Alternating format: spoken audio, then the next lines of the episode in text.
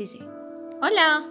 Hola, buenas noches amigos. Les queríamos presentar un libro muy importante de Jesús, que, una, que, que, que, mi, que mi abuelita se murió. Entonces se llama La curación de un paralítico. Jesús había regresado a la ciudad de Cafarnaúm una vez más. Se encontraba en casa, enseñando la palabra de Dios a todos los que querían acercarse. Como siempre solía suceder, ante, ante la puerta se reunían muchos de sus seguidores que querían escuchar las sabias palabras del Maestro. De pronto se escuchó un gran revuelo en torno a la casa. Dejad paso, por favor, dejadnos pasar. Llevamos a este hombre postrado en camilla. No puede caminar y quiere escuchar las palabras de Jesús. Entre varias personas intentaron conducir al paralítico ante la presencia de Jesús. Había tanta gente agolpada ante la casa que les resultó imposible llegar hasta el umbral de la puerta siquiera. Lo sentimos, no podemos pasar por aquí. Pese a ello, el paralítico mostrando una enorme fe insistía en ver a Jesús en persona.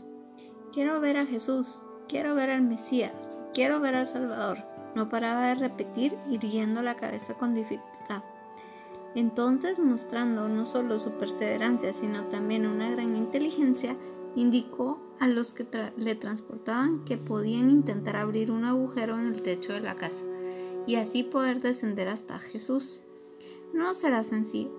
Si lo intentamos, seguro que no lo conseguimos, insistió él con voz firme. Así lo hicieron y con la ayuda de varias personas más consiguieron descubrir un hueco en el techo y descolgar por la abertura de la camilla con el cuerpo del paralítico. La sorpresa fue monumental para los que estaban dentro. Todos los asistentes abrieron mucho los ojos y se quedaron en silencio ante tan curiosa escena. Jesús comprobó la gran fe de aquella persona inválida. Al momento le dijo, Hijo, tus pecados son perdonados. Ante aquellas palabras, algunos escribas que estaban por ahí pensaron para sus adentros que Jesús era muy atrevido.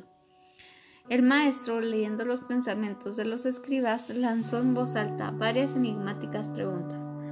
¿Por qué pensáis mal de mí? ¿Qué creéis que es más fácil? ¿Decirte perdono los pecados o levántate y anda? Todos los presentes se miraban sin saber qué pensar ni qué decir. Jesús haciendo un expresivo gesto, ordenó al paralítico, levántate, toma tu camilla y vete a la casa. El paralítico se miró las piernas, dudó unos instantes y con calma se incorporó. Quedó de pie en mitad de la habitación, observando sus piernas erguidas, que no dejaban de palpar. Lanzó una sonrisa a todos los asistentes y miró con infinita gratitud a Jesús que permanecía inmóvil en el mismo sitio. Con enorme sorpresa de todos, el paralítico comenzó a caminar lentamente, dio varios pasos, regresó donde encontraba la camilla, la plegó y se dirigió hacia la puerta. Estoy curado, exclamó al salir de la casa. La muchedumbre miró con asombro al hombre, que caminaba con su camilla bajo el brazo. Los escribas agacharon la cabeza en señal de humildad al comprobar que Jesús efectivamente tenía poderes sobrenaturales. Entonces, María, ¿en dónde pasó esto? En Belén.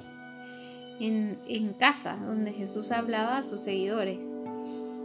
Em, ¿Y qué fue lo que pasó? Que Jesús curó que Jesús curó a un hombre que no podía caminar. Que Jesús curó a un hombre que, que, no podía caminar. Y, entonces em, él, él es un gran héroe. Así es. Entonces, lo que tenemos que pensar es que habría pasado si el paralítico hubiera estado ok, como que viendo a Jesús desde afuera. Probablemente no hubiera pasado el milagro. Entonces, de alguna forma, Dios también quiere que nosotros ayudemos a que nos pasen los milagros, ¿sí? Feliz noche, adiós. Adiós.